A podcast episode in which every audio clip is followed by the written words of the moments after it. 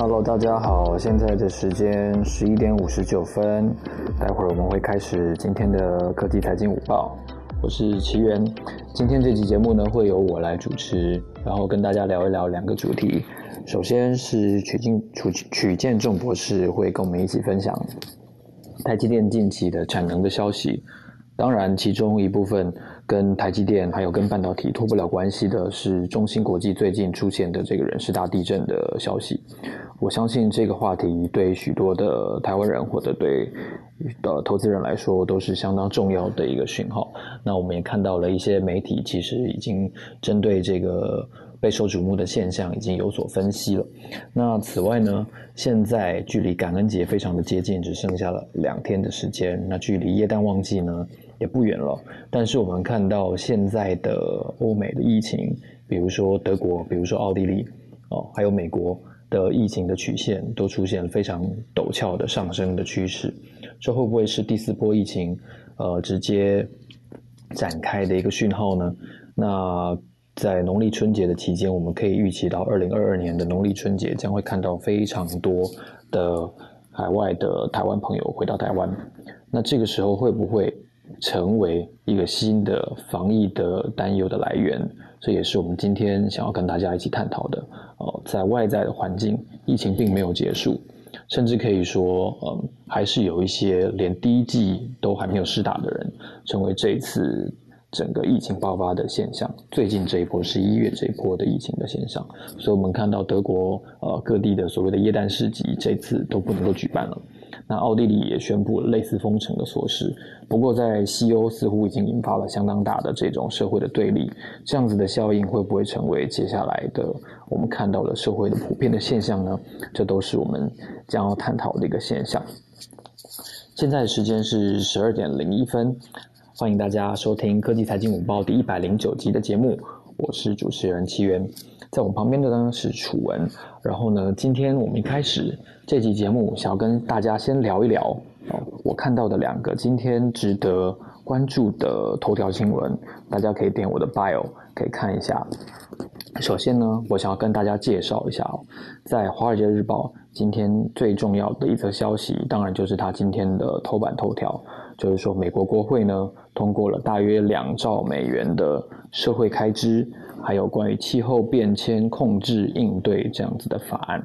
其实这一次拜登提出的这一份法案呢，已经争应该就争执相当久的时间了，纷纷扰扰相当久的一段时间。对于应不应该花这样子的钱去控制我所谓的气候变迁的支出，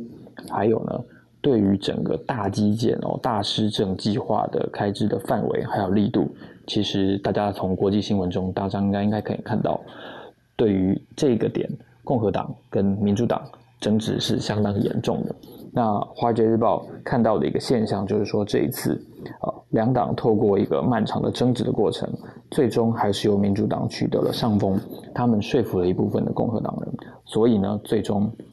这个差不多两兆美元哦，就是你你很难想象两兆美元是一个什么概念。假如我们乘以现在大概是二十八的汇率的话，两兆美元就是将近五六十兆新台币这么多的的开销，这么大幅度的开销呢，要要加入进来这个货这个货物其实是相当的关键的一个数字。好，然后呢，我们在另外一个消息呢。就是探讨到《金融时报》的今天的头版头条哦，他的探讨是说，现在哦，这个李在镕，也就是三星的呃主人及三星集团的呃执行长，他正在美国访问。那三星的投资人呢认为说，过去一段时间的这个股价的积弱不振哦，其实。呃，应该要透过某些哦财务上的手段来加以化解。所以您看到这个《金融时报》这次今天的头条呢，就提到说，Samsung investors look for guidance on plans for 啊 one hundred billion cash pile，就是他们企图哦，透过这个诉求，希望能够让三星动用高达一千亿美元的现金储备，能够来执行库藏股。哦，就是说，通常我们看到像。呃，三年前，在二零一八年的时候，这个呃，大力国呃国巨，对不起，国巨曾经执行过一次库藏股。然后呢，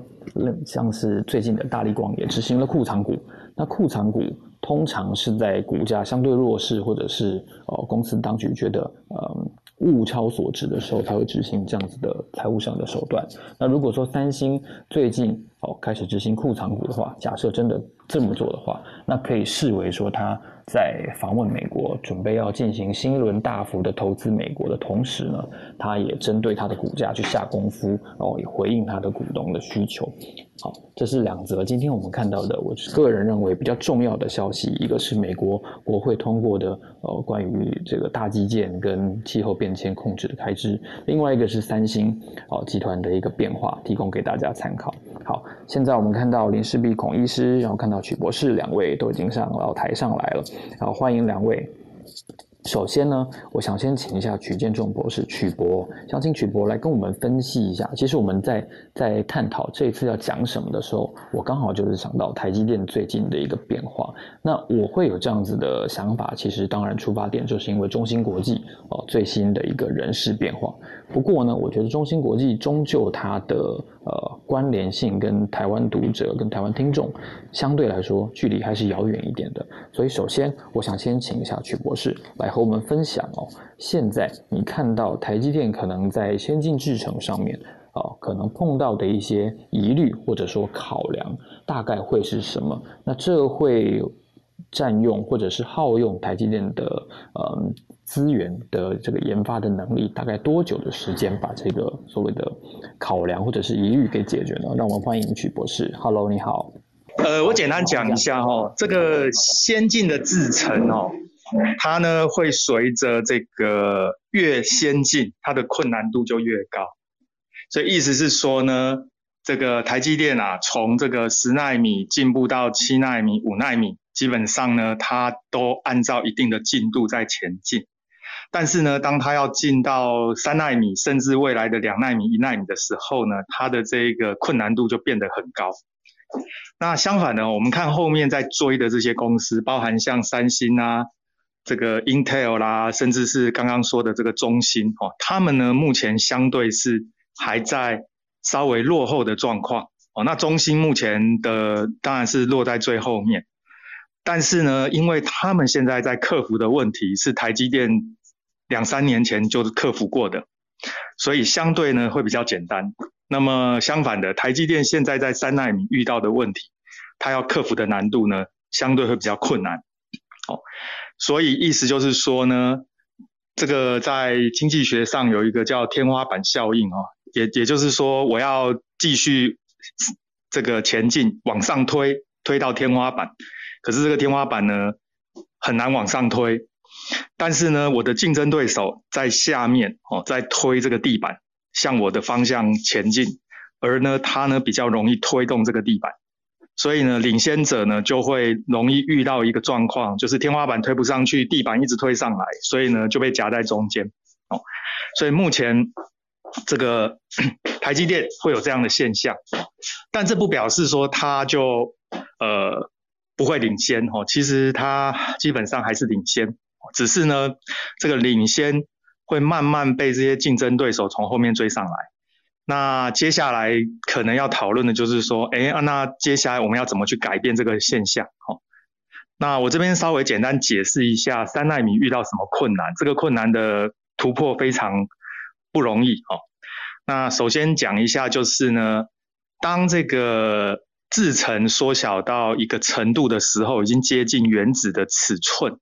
这个时候，所谓的量子效应就变得很明显。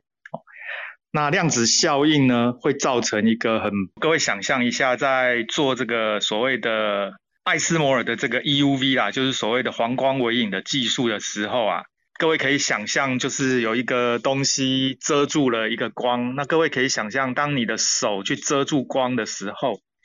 那么在桌子上呢，就会有一个手的影子。我想这是很简单的概念，而且那个影子会非常明确，就是你的手。但是呢，到了原子尺度的时候呢，因为这个量子不确定性的原理，会造成这个光呢经过你的手之后，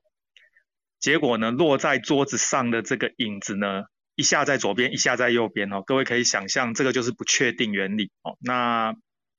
这一个原理呢，在三纳米以下的制程会越来越明显。那这就意味着这个台积电必须用更大的这个能量去进行这个所谓的微影制程，那这也就代表它的成本会增加。所以简单的结论就是，在三纳米以下，那么晶圆的这个制造成本呢会快速的增加，这个会造成很多客户没有办法接受。那客户不能接受这样的成本，最后呢，会愿意使用这个先进制程的客户就会变少。哦，所以我很大胆的预测，各位知道，呃，目前呢，全球的晶圆代工都开始在做先进封装。哦，那台积电呢，也在台湾建立了这个先进封装的这个生产线。目前呢，先进制程的重要性大概占百分之八十，那么先进封装的重要性大概占百分之二十。所以目前还是以先进制程比较重要，也就是在五纳米、七纳米这一个范围呢，还是以先进制程的重要性高。但是到了三纳米以下，甚至是两纳米、一纳米，它会颠倒过来。那么未来这个先进制程的重要性会降低，那么先进封装的重要性会变高。意思就是呢，将来只会有少数的客户继续跟上这个先进制程。那么大部分客户呢，考量到成本，会转向用先进封装来解决，呃，把很多的晶片呢堆起来，基本上也可以缩小，而且又可以降低成本哦。所以我可以大胆预测，大概三到五年内，哈，这个先进封装的重要性占八成，那么先进制程会只有占两成。台积电还是会做先进制程，因为它是一个 role model，也就是说我必须。做出先进制程来证明我的能力是好的，但是实际上呢，大部分的晶片呢，可能实际上是靠先进封装在做。OK，这个是刚刚提到，就是很可能会遇到的台积电会遇到的状况。主编这边是不是我们可以讨论下一个题目？是没问题。呃，我觉得我这边也有一个想法，我要跟要跟博士来讨论，因为您刚才提到，其实三纳米的。成本快速增加之后，能跟上或者说有意愿用这个制成的客户肯定会越来越少。呃，我相信这会对于这个客户的下单意愿有一个很大的的影响哦。大家如果有印象的话，我记得是 iPhone X 吧，就是 iPhone 十那一代。它的价钱非常的高，然后那个时候它是创了十过去十代的 iPhone 以来的最高的价钱。那那一次 iPhone 的售销售的情况就碰到了一个很大的的颠簸。那大家也都认为是价格太高导致的。呃，现在虽然大家可能会觉得说没有没有问题啊，台积电的制程一直一直一直往前推进，这是它研发实力的展现，这确实是没有错的。我就认为是也是一个正确的论述。但是大家终究要考量到，下单了之后客户要买单，那客户买单的意愿跟他的能力，然后他的订单多寡，我觉得还是奠基在最终这个消费产品。或者说这个工业品，它反映在终端产品上面，这个终端产品的售价会大概是多少钱？那现在的确，现在是一个嗯，我觉得百物皆涨的时代，大家很充分的感觉到了一个物价上涨的威力哦。那假设假设我们我们预期一下，呃，二零二二年的这个 iPhone，假设 iPhone 十四出现了一个史无前例的高价。那它的销路会不会受影响呢？我想这必须是呃苹果在执行规格跟执行定价的设计的最终决定上面，我相信它马上就要碰到这个问题了。大家不要忘记了，现在是十一月底，它六七月，二零二二年的六七月就准备要开始投产了哦，所以这个问题可能在接下来的三到六个月内，苹果就必须要做决定哦，这。博士，你觉得这样子的论述，我如果像我这样子用 iPhone 来做例子的话，它确实是呃台积电跟它的客户们会碰到的一个难题，对吗？对，所以呢这一回很有趣哦，这个台积电的三纳米呢，第一个客户原本是苹果，但是呢台积电报给苹果的这个价格让苹果望而却步，所以呢要求台积电再提出一个低价的版本。各位去看那个台积电的这个三纳米呢，它原来的制程叫 N 三哦，就是所谓的 Node 三哦，这个我们就是所谓的节点啊，就制程节点三纳米哦。但是后来台积电又推了一个 N 三一哦，那个一呢叫 Enhancement，也就是呢节点制制程节点三纳米的一个加强版哦，那加强版听起来好像是呃功耗要更强哦，就各种特性要更强，但实际上呢，它是它是这个三纳米的一个低价版，所以代表的就是未来会面临这样的问题。那当然，我想手机的价格肯定还会再往上调，只是苹果一定会想要找到一个客。User 可以接受的调幅，就是你不要调得太离谱了，大家都不买，那这个意义就不大。所以它必须在两个中间拿捏，一方面呢就是要压低这个晶圆的价格，第二个呢就是调涨这个手机的价格。哦，那这中间会抓到一个平衡点，就是大概调涨多少客消费者会接受，然后呢这个也可以去 cover 这个晶圆代工的成本。所以这是一个发展的方向。那另外一个发展的方向，苹果呢，应该就快要推出自己的基频晶片，就是所谓的数据晶片。哦，大家知道那个呃，iPhone 一直以来都是用高通的数据晶片。所谓数据晶片，就是我们的手机在通讯的时候，负责处理这些通讯的运算的这一些功能。哦，那这个晶片呢，它跟我们一般讲。苹果的处理器是不一样，它是两颗不同的晶片，一颗是负责跑作业系统跟 APP 的，苹果主要做的是这一颗，那另外一颗是数据晶片，数据晶片苹果一直以来是用高通的，那苹果也在两年前买下了 Intel 的这个数据晶片的团队，很努力的在做这个东西，所以我想。应该不会太久，不是下一代就是再下一代。我想苹果会推出自己的数据晶片，这个是降低成本的一个方法。那么用了自己的数据晶片之后呢，它就可以把成本降低，那或许手机的这个涨价压力就会变小。是，也谢谢博士。我觉得，呃，刚才您提到的一个很有趣的观点哦，就是，呃，晶圆代工在往封装走，所以无形中，如果用媒体。的解释的角度的话，其实他就是在做以前一部分日月光投控在做的生意，可以这样说吗？呃，是，但是稍微有些不同，因为先进封装跟传统封装有一个很大的落差。先进封装比较像是半导体制成，所以它是更适合台积电来做。那日月光、细品这些传统封装厂呢，他们也朝向先进封装去发展，但是呢，他们的技术跟台积电有一段落差。所以，针对这种先进封装的技术呢，目前跟这个一般传统封装厂来说，还比较难去取代。所以我个人也不认为晶圆代工厂会把这些先进封装的这个需求外包哦。目前看起来比较困难，主要是封装厂它也还没跟上，技术上还有一段落差。再来就是很明显，将来的重要性，也就是整个晶圆代工产业的重要性，会慢慢往先进封装转移，而这个会变成台积电另外一个重要的核心技术，所以他们会不会去外包这个东西？我认为短期内不会。好的哦，刚才收到了一位听众的提问哦，听众想要请教一下曲博士，他们在呃参加台积电法说会的时候，其实有观察到一个消息，就是说如果拿三纳米的制程和五纳米制程的客户数量来相比的话，台积电在法说会上面释出的讯息其实是三纳米的客户数量其实还比五纳米稍微再多一些。那如果说三纳米碰到的一些成本或者说是终端应用的考量，会不会有成为疑虑的时候？为什么还会看到三纳米目前的客户数反而比五纳米还多呢？呃，我觉得如果讲三纳米的话，哦，台积电明年还是会顺利量产，哦，这是第一个观点。我刚刚只是提出三纳米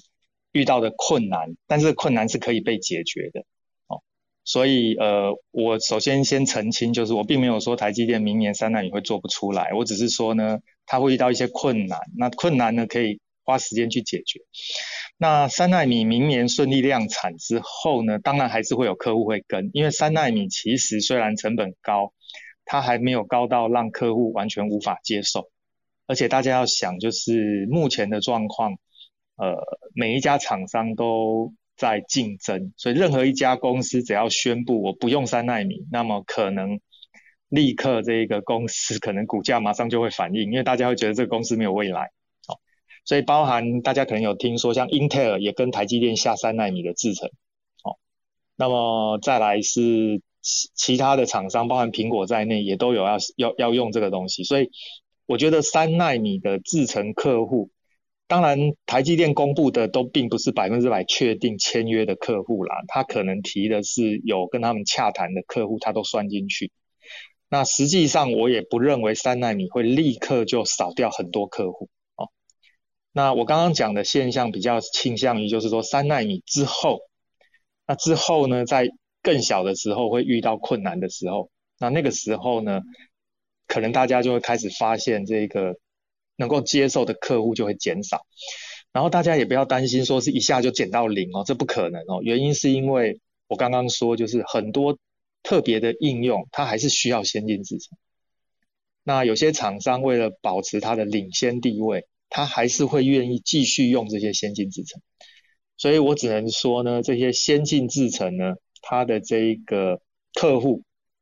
会不如以往的越来越多，也就是应该会呈现越来越少的趋势，但是不会是一下就减到零，大概是这样的状况。所以呃，这个东西你还要慢慢观察，就是大概什么时间点。这一些愿意用先进制程的客户会开始减少，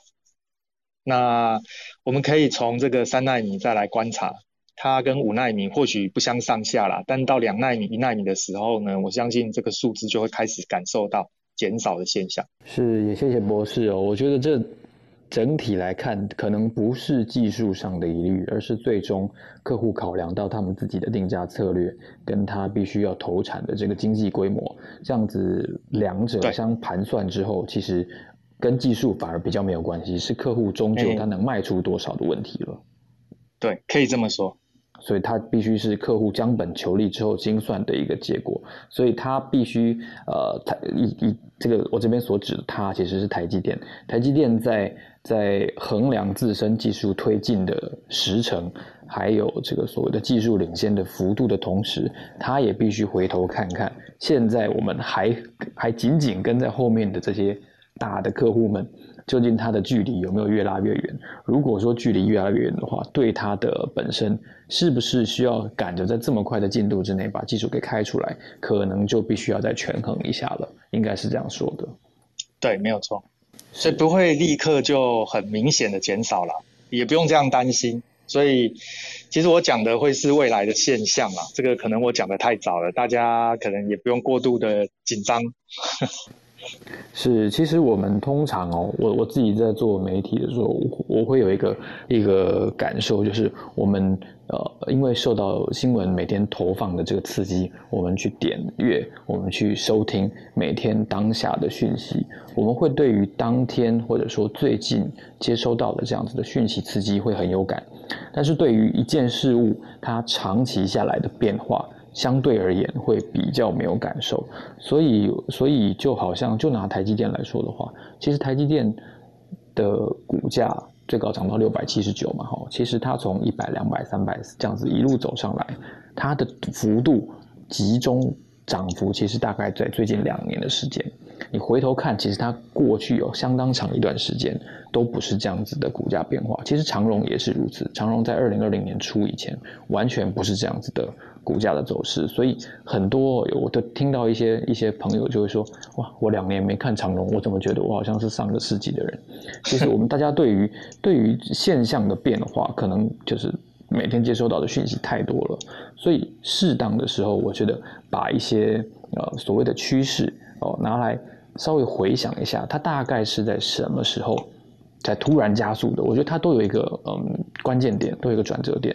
呃，其实特斯拉也是如此。哦，然后它的特斯拉的对手的 GM 福特其实也是如此，不光只是股价的变化，它本身营运上面的某个关键点打开了之后，就好像特斯拉的那个量产门槛打开了之后，其实你就会看到现象的加速。那刚才曲博士给大家分析的点，我觉得就好像刚才博士有提到，这绝对不会是在哦什么三个月、六个月几次法说内就会看到的一个变化。不过，我们必须要注意到这样一个现状。那我相信，啊，这样子的一个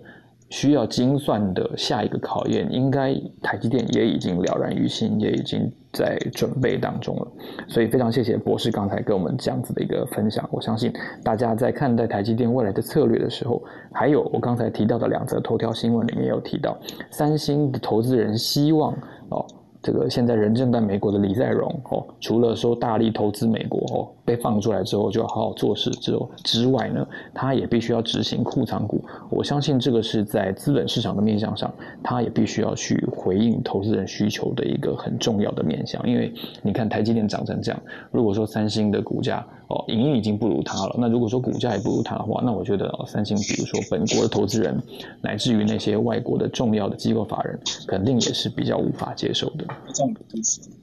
是非常谢谢博士刚才的分享，我觉得非常的受用，也分享给台下的听众朋友们。好，现在的时间是十二点二十七分，大家收听的是科技财经午报第一百零九集的节目。现在台下呢有两百五十多位的听众朋友哦，然后我们看常常看到的几位好朋友，Charles 老师、若一视频、品凡、Selina、Gilbert、Simpson、Jennifer、Lisa、Andy，还有信奇老师都在台上，也跟大家问好啊。不管你现在是下午的时间，或者是晚上的时间，都都希望透过今天的两个主题呢，能够让大家有更多、更深入的关于科技面向，还有关于财经面向的分享。那接下来下一个话题，我想要请教一下孔医师，在看待疫情的时候，其实早上我有听到您在浩尔的这边的分享。那我觉得其实，嗯，现在不知道大家有没有关注到哦，在西欧乃至于奥地利哦，中欧，其实整个疫情的变化。非常的严峻，在美国好像也是如此。在在昨天，我突然在点这个疫情的图表的时候，老实说，我已经有大概有两三个礼拜的时间没有点阅这个这个数据最新的变化图表。我每天还是有看数据的新闻，但是对于图表的走势我就没有关心了。但是昨天我突然一点的时候，我就我就有点担忧，又跑出来，就是说，诶，这个曲线怎么又好像似曾相识啊？这个这个曲线。又又抖起来了，所以看到欧洲，然后看到德国跟奥跟奥地利的这样子的人民对于疫苗的反抗跟不信任，那乃至于美国又再一次的出现了哦疫情上升的走势，所以接下来我想要请教一下孔医师，您在看待这个疫情的变化的时候，我们可不可以称它是下一次疫情、下一波疫情已经来临降临在欧洲跟美国了呢？Hello，Hello，孔医师您好。呃，下一波疫情已经从欧洲开始打响号角了。这个冬进入这个冬天哈，呃，最近的一个月，全世界疫情这个确诊的案例几乎都集中在欧洲。前一个月是东欧为主，东欧加俄罗斯，有人把俄罗斯也算欧洲嘛？吼，那东欧的几个疫苗接种率偏低的国家，加上俄罗斯，哦，前一个月其实已经烧起来了哈。那可是最近的大概很快哦，大概两三个礼拜。那西欧国家理论上应该疫苗打得不错的哦，至少你看，我们说德国打的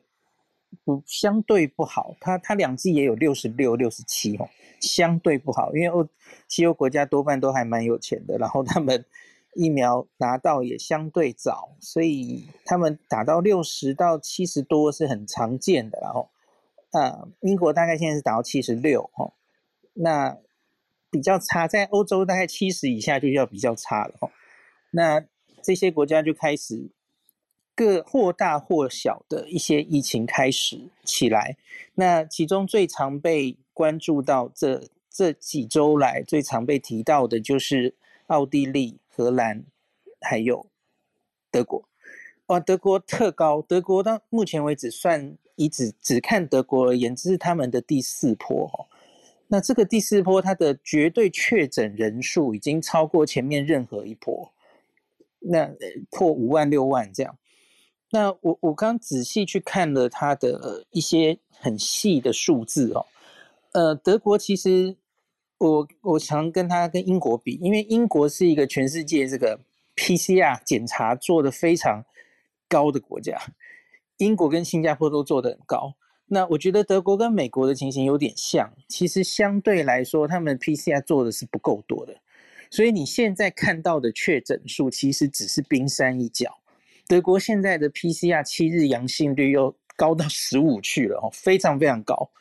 所以你现在看英国跟德国，虽然台面上确诊的人数以人口比例来算，他们其实人口差不多了哦，差不多。英国每天已经五六万确诊，已经从七月十九号自由日到现在了哈。可是因为 PCR 阳性率完全不一样，英国是大量检查之下筛出这些人。它的阳性率一直都保持在五以下哦。那现在德国其实是 PCR 不够多，你就已经确诊数字跟英国一样了，所以它现在的严重性远比现在的英国严重太多了哈。那这个我看致死率、死亡数还没开始爬，因为大家知道那个死亡一定是落后指标，死亡是你确诊之后，然后住进医院，可能是两三周之后才反应的哈。我相信德国的死亡。再过一个月以上，它数字就会一直往上跳。它现在已经跟美国死亡交叉了哦。美国的每百万人的死亡数，哦，前一阵子的暑假 Delta 很很严重，然后现在慢慢掉下来。那德国现在是慢慢往上升，他们正好在最近死亡交叉了，德国应该会继续往上。那。有点麻烦的是，就这到底是为什么哈？我我看了几篇报道，还有德国媒体那边过来，欧洲媒体那边自己的检讨哈，有有几个可能的原因。第一个就是，很显然六十六是不够的，就其实这也不需要欧洲告诉我们，其实我们已经看到了，呃，新加坡再早一点的以色列，然后英国，你假如两剂打到六十几 percent，到底够不够？阿中部长其实从年初就跟我们说，哎，我们两剂打到六成，我们可能就要开始准备，呃，比较放松一些防疫的措施哈。我我觉得这早就过去了，我们的目标早就不应该是六成了，因为那个是 Alpha 时代的时候，用它的 R 零值来算哈，很常讲的一个东西叫群体免疫，在 Alpha 的时候可能成立，因为 Alpha 它的 R 零值没有那么高。然后我们打疫苗之后，防止你这个人传给别人的能力，吼，是经过证实的。所以他也许打六成够，可是在今年五六月开始烧的这个印度变种病毒 Delta，哦，很显然六成已经不够了。那我们已经看到太多国家在打到六成、七成，前一波控制下来之后，然后他们就开始放松各式各样的管制措施，吼。最有名的就是外国人不想戴口罩嘛，哦，他们把能把口罩拿掉叫做一种很重要的恢复正常的象征，所以他们很快就拿掉了口罩，放弃了一些 NPI 的措施之后，那然后疫苗其实还打得不够高，那所以因此这个就是为什么它会又现在进入冬天，天气又变冷之后，新冠病毒本来在冷的时候就比较容易传嘛，那所以。不够高，六十六还不够高，因为六十六相当于你还有两成小孩，我们先不算的话，然后当然小孩也也很容易传呐，呃，你可能至少有两成人是到现在死都不打疫苗的哈，这跟美国非常像，那所以那群人当然还占了你的人口里面非常大的部分，所以一旦有病毒开始。又又进入来传播，这些人还是会蔓延起来，还是会变严重。那在很多地方看到资料都一样哈，在德国目前的严重到需要去住院，然后重症死亡，还是以没打疫苗的人为主。那所以当然就是那打疫苗的人呢，最早打疫苗的一批人。那我要讲第二个原因了，最早打疫苗的第一批人，嗯，那些老人家哈，最老。那医护人员免疫力开始下降了，这个在很多地方都有看到哈。以色列是最早发现这个现象的国家了哈，所以他们很快就去打加强针，而且是全民几乎很快的打起来，把他们的最新一波都压下来了哈。那以色列很快的发现，在打第二剂之后的大概五个月开始，抗体就会掉下来，然后哦，这个突破性感染就会增加，那特别是在老人家哦。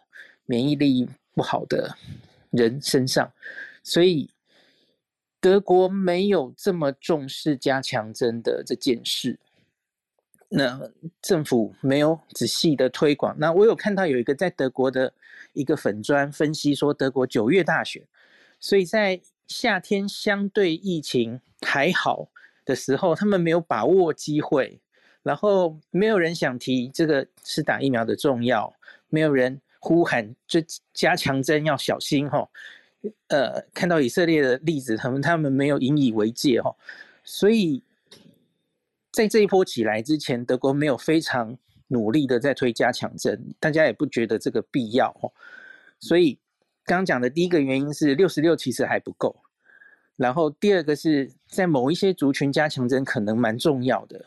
不然你就会变以色列哦，连以色列打那么高了，可是都还是会烧起来。那所以这两个这是疫苗的因素了哈。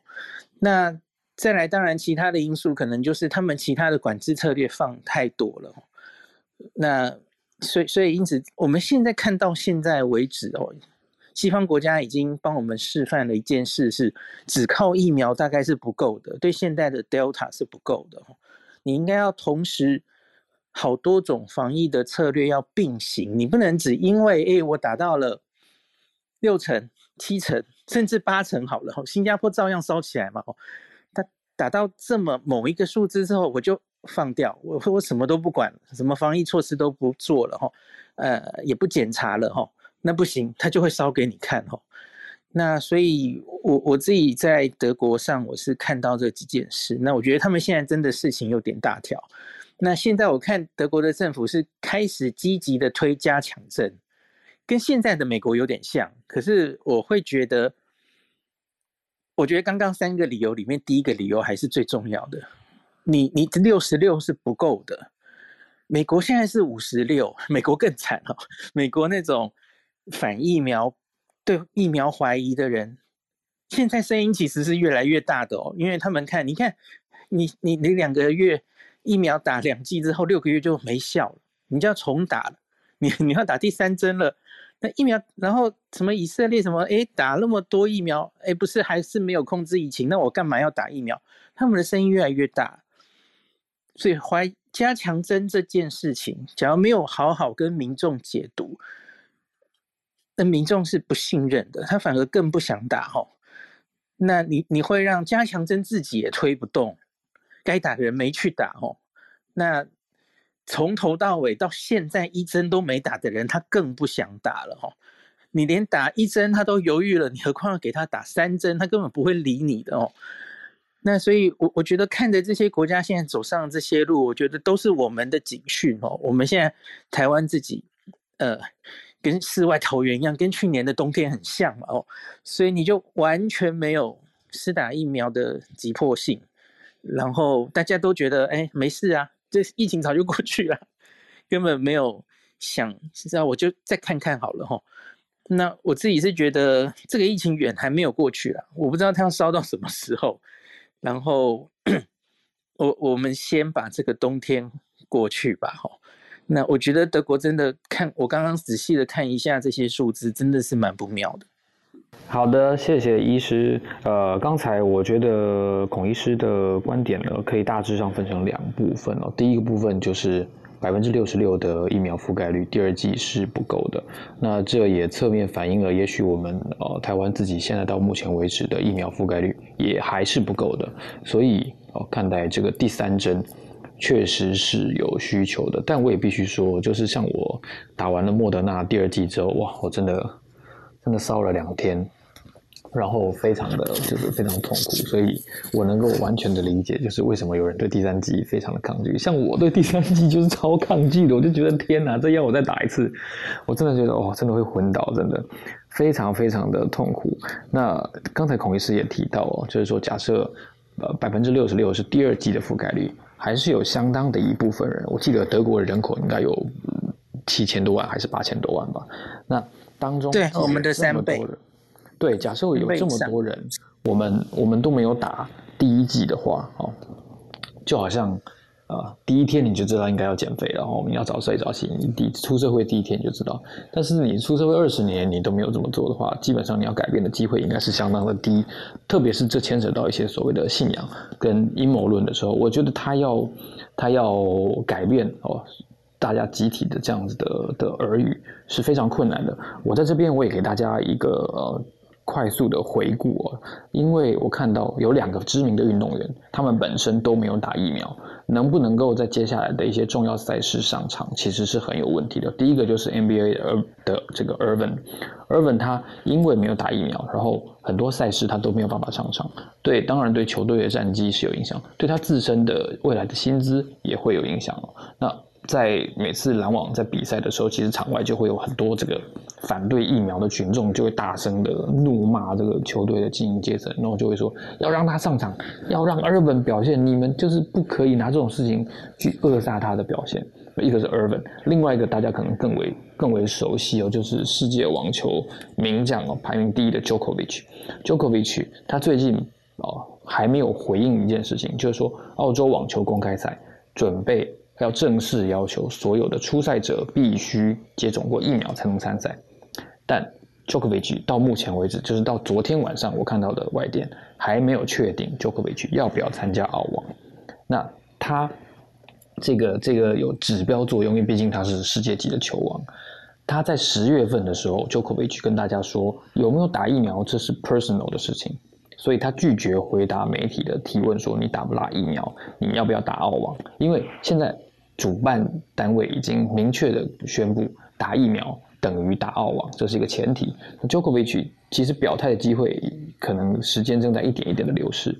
这两个人其实某种程度上哦，一个是网球，一个是篮球，他们虽然是不同的领域，但是他们都代表着一种。嗯，他们的信仰，我觉得这个是这个是非常清晰的一件事情。这样子的指标效应也会让这样子拒绝打疫苗的人，我觉得更加坚定。哎，你看名人都都不打，那为什么为什么我要打？那他如果他如果不打疫苗，他也是世界级的球星的话，那为什么我要打？这样子的怀疑论，我觉得真的是可以说有所本。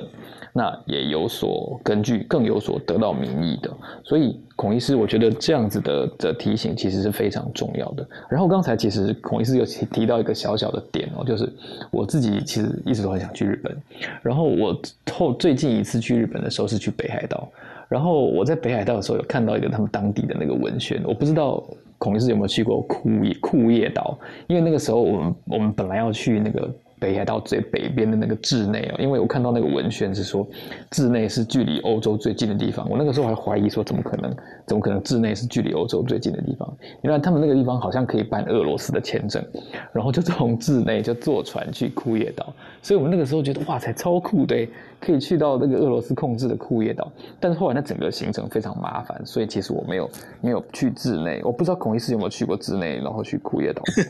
我没有，我以为你要说。他们通常那里最常见的标语是“北方三岛是我们的，还给我们”这样子。对我那个时候认为那是日本的领土，这样。对我那个时候就觉得超酷的，就是从从。北海道，然后再坐船去库页岛，就整个就进入俄罗斯化的的世界。那刚好，因为孔医师也是非常这个专门专家的这个日本旅游达人，所以刚好我才想到这件事情。希望这个疫情如果控制下来，我一定要再去一次北海道，然后看这次能不能够去治内。这个第三针的事我可以补一下哈，因为目前看起来，因为通常第三针是打第二针之后至少六个月以上才打嘛吼。那我们现在观察到的，因为你知道第一第一针、第二针，我们看莫德纳，我就说莫德纳好哦，第二针会比第一针严重很多，如同你经历的哦。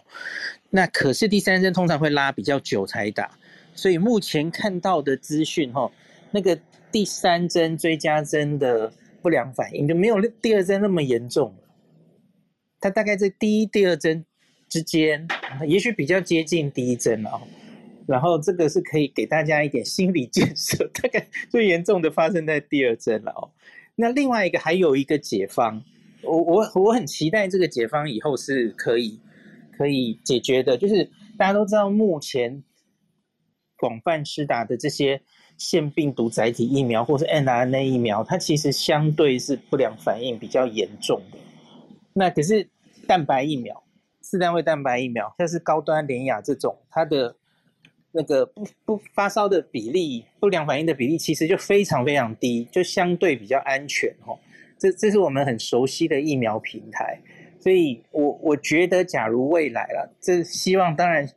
高端现在正在努力在争取国际认证中嘛，在做 WHO 赞助之下第三期，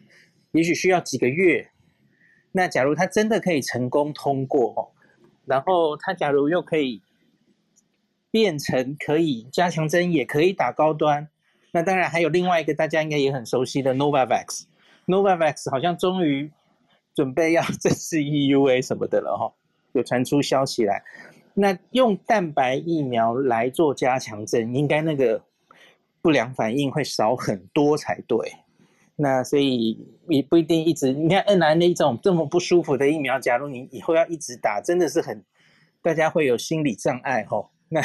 蛋白疫苗是一个可能的解方了哈。是，谢谢孔医师。呃，我我我我想最后补充请教一下，如果说我们台湾也接下来也要决定加入这个加强针的行列的话，以目前的整个采购的数量的 schedule 来看，它是足够的吗？嗯，我们应该会大量的用莫德纳，因为我们明年定了次世代的莫德纳疫苗两千万剂，然后呢，莫德纳打加强针第三针，它只需要半量。就是一半的剂量，那所以呢，那理论上有四千万人份呢。对，有些人跟我说他担心，你看这一年来哈，莫德纳到货哈，呃，没有 B N T 好，或是会不会那时候也全世界会抢货，然后到货率不如预期等等。我个人觉得还好，你看莫德纳到现在今年台湾订的六百万剂全数到位了哈，那所以我觉得欧美国家现在已经是。你你看就知道，已经几乎打到一个瓶颈了，能打的人差不多打了，然后再来也没什么人要打了，所以接下来我觉得再不消几个月，应该是，呃，国际的疫苗应该不会如同之前这么这么难以取得哦，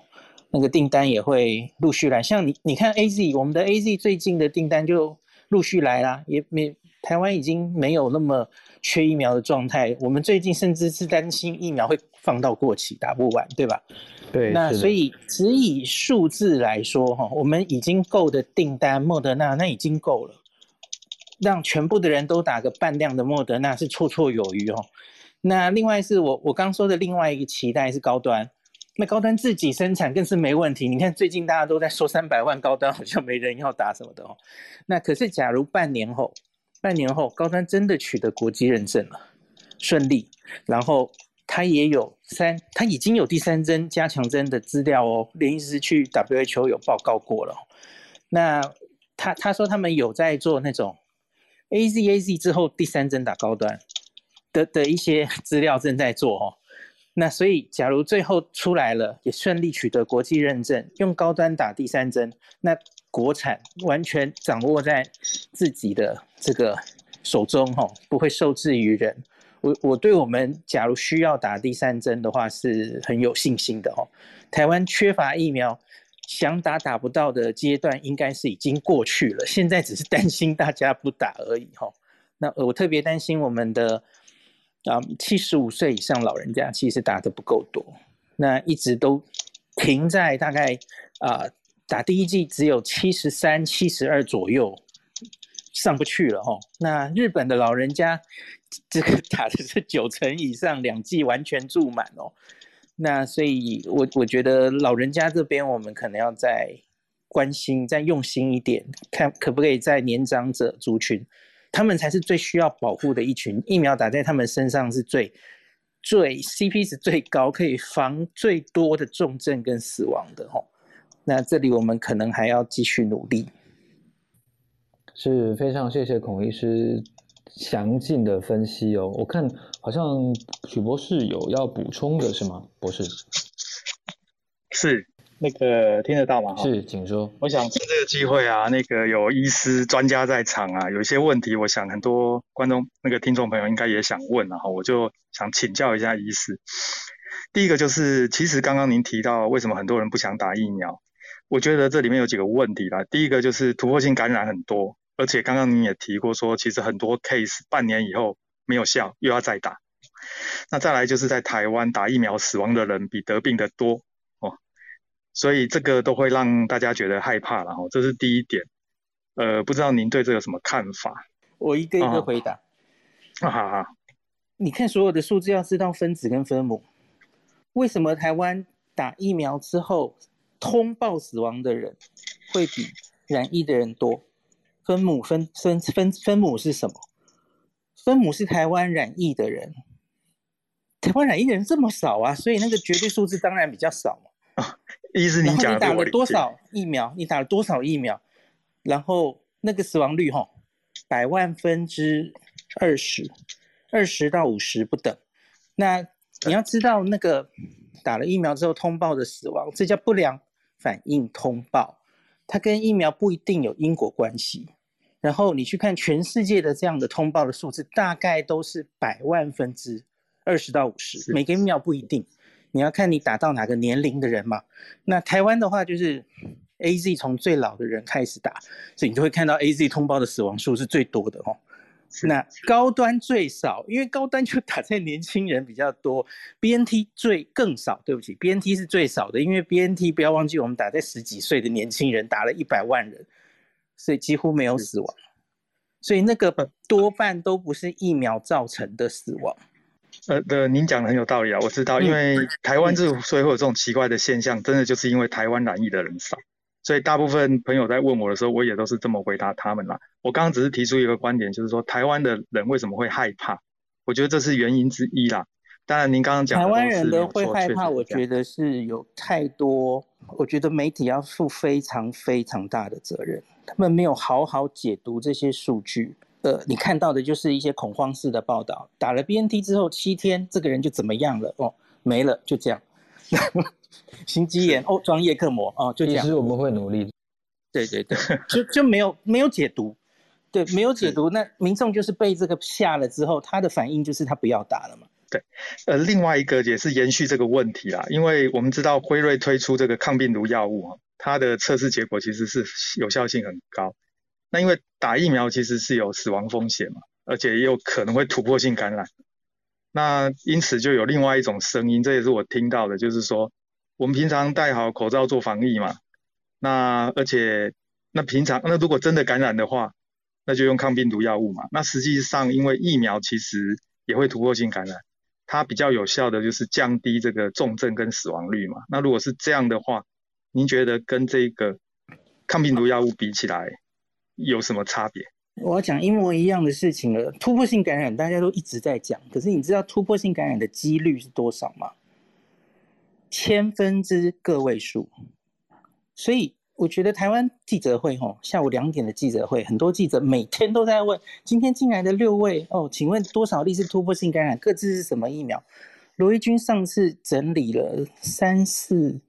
这三四个月内发生的突破性感染吼。它发生的几率就是千分之个位数，你不能只放放大那个千分之三的几率，放大那三个人，然后你忘记那九百九十七个人是没有事情的啊！这叫做疫苗，我从来没有人跟你说疫苗保护力是百分之百啊，所以会突破性感染很正常啊。即使 BNT 理论上保护力是九十五 percent，他的意思是说，假如在这群人里面吼，哎，我们观察。观察对照组最后有一百个人感染，那可是假如有打疫苗的那群人呢？他会被减少成只有五个人感染，可是那也有五啊，对啊，所以你不能忽略掉那个五嘛哦。那更何况你不要忘记了突破性感染跟你完全没有打疫苗的感染，那个重症跟死亡率是差十倍以上。那这是我回答那个 突破性感染，那为什么要打疫苗的人的问题哦。那第二个是药物。呃，我先讲很实际面的东西。药物初步它进来台湾之后，哈，不是每个人都用得到。第一个，它一整个疗程大概要台币两万块，那它应该不会开放自费市场，因为这是一个稀有的防疫的资源哦。那所以它一定是要经过感染科医师开放。所以你假如真的一旦染疫了吼，它要在五天内使用哦，因为你病毒量还很低的时候，然后赶快去用，才能有效的防止你之后进到重症。那你已经重症化来不及了吼，就跟瑞德西韦一样吼，再打针已经来不及了。所以第一个你要有足够的时间去医院找到一个医生愿意帮你开。那什么样的人可以达到这个药物？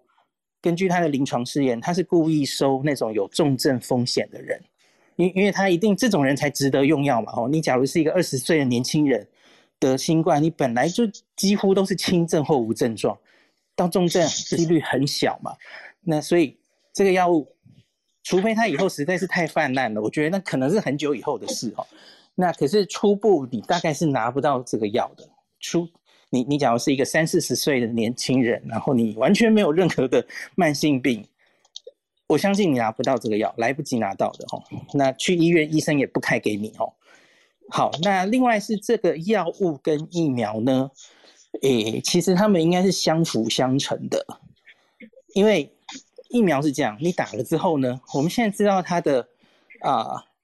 突破性感染，它半年左右它的免疫力会下降。可是呢，它防重症的效果到目前为止追踪起来都还不错。就是它虽然会让你还是会感染，可是它还是可以让你防重症。这个效果其实没有怎么在下降哦，即使超过六个月之后。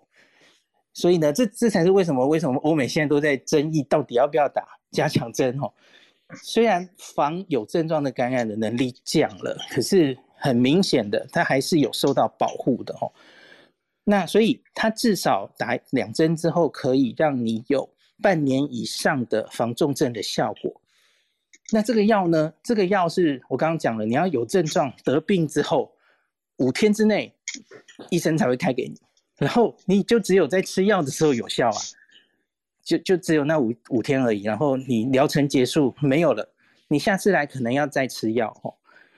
那所以它它根本是不同的东西。我觉得，假如你今天是一个四十五岁的有糖尿病的人哦，你你得新冠，你可能会容易重症，比别人容易重症嘛。那你当然是希望我要有一个疫苗长期保护我，然后呢？假如我真的得病的时候，我也希望能拿到这个药物，两者一起用，让我的重症风险减到最低才对嘛，而不是因为哎我我怕疫苗，所以那我就去用药就好了哈。那最后一点想讲的是，你不要忘记药物也是可能有副作用的啊。你很确定你对疫苗的未知性的反应不会再发生在药物身上吗？不一定啊。现在有人在讲默克的那个药物，哈，在动物实验有做出好像基因突变的问题，哦，有一样的问题啊。你假如要怕这种事情的话，对对对，